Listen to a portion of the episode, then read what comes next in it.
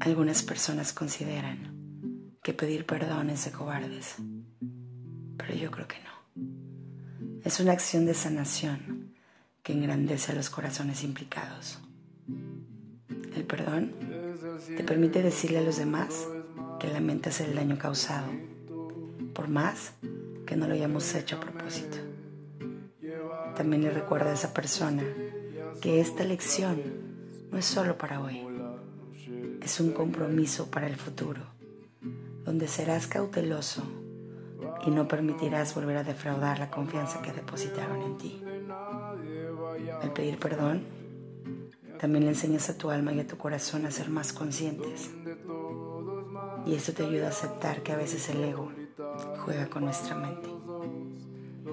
Esto también le permite al otro entender tu corazón, pues los humanos erramos pero cuando amamos de verdad y sabemos el valor que tiene el otro en nuestras vidas, es cuando entendemos que un perdón puede salvarnos.